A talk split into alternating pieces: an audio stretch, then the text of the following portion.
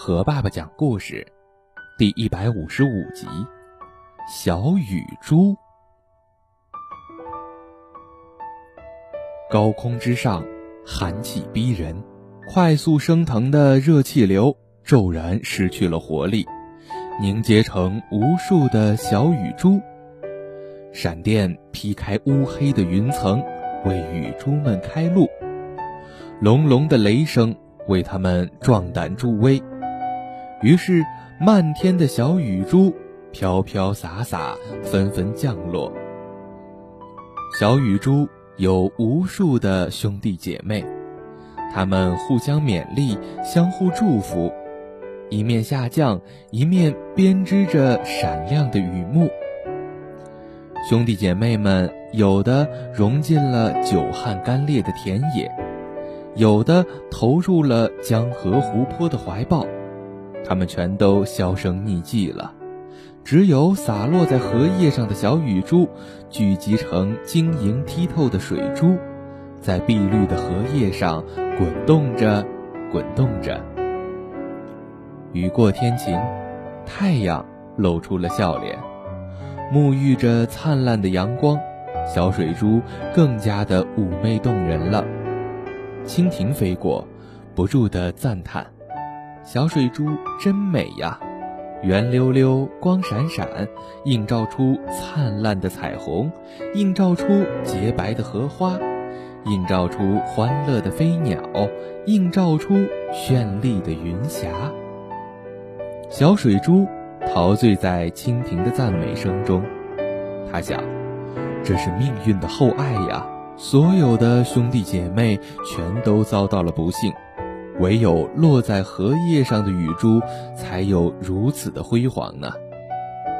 小水珠自我庆幸、自我满足，却不知自我消亡的厄运即将来临。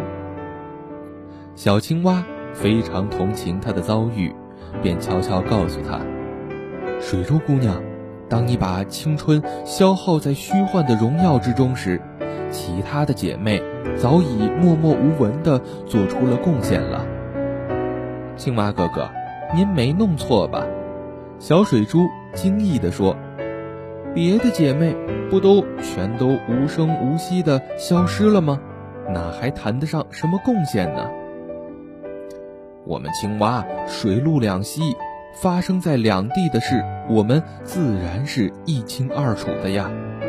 当小雨珠融进干裂的田野时，即将枯萎的草木和庄稼重新获得了新生，它们为大地谱写了绿色的乐章。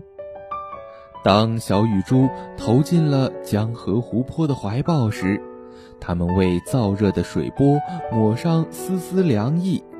他们为江河湖泊注入了新的活力和生机，而你却陶醉在虚幻的辉煌之中。其实那不过是太阳公公的圈套罢了。过不了多久，你将完全被他的烈焰所吞没，一切都将化为乌有了。说话间，小水珠。果然感到自己正在渐渐缩小，他开始意识到灭亡的命运即将降临了，便请求小青蛙帮助他摆脱困境。小青蛙使劲儿的腾跳，让荷叶不停地摇晃。小水珠抓住时机，咚的一声滚落在河池中，立即有一群小鱼围了上来。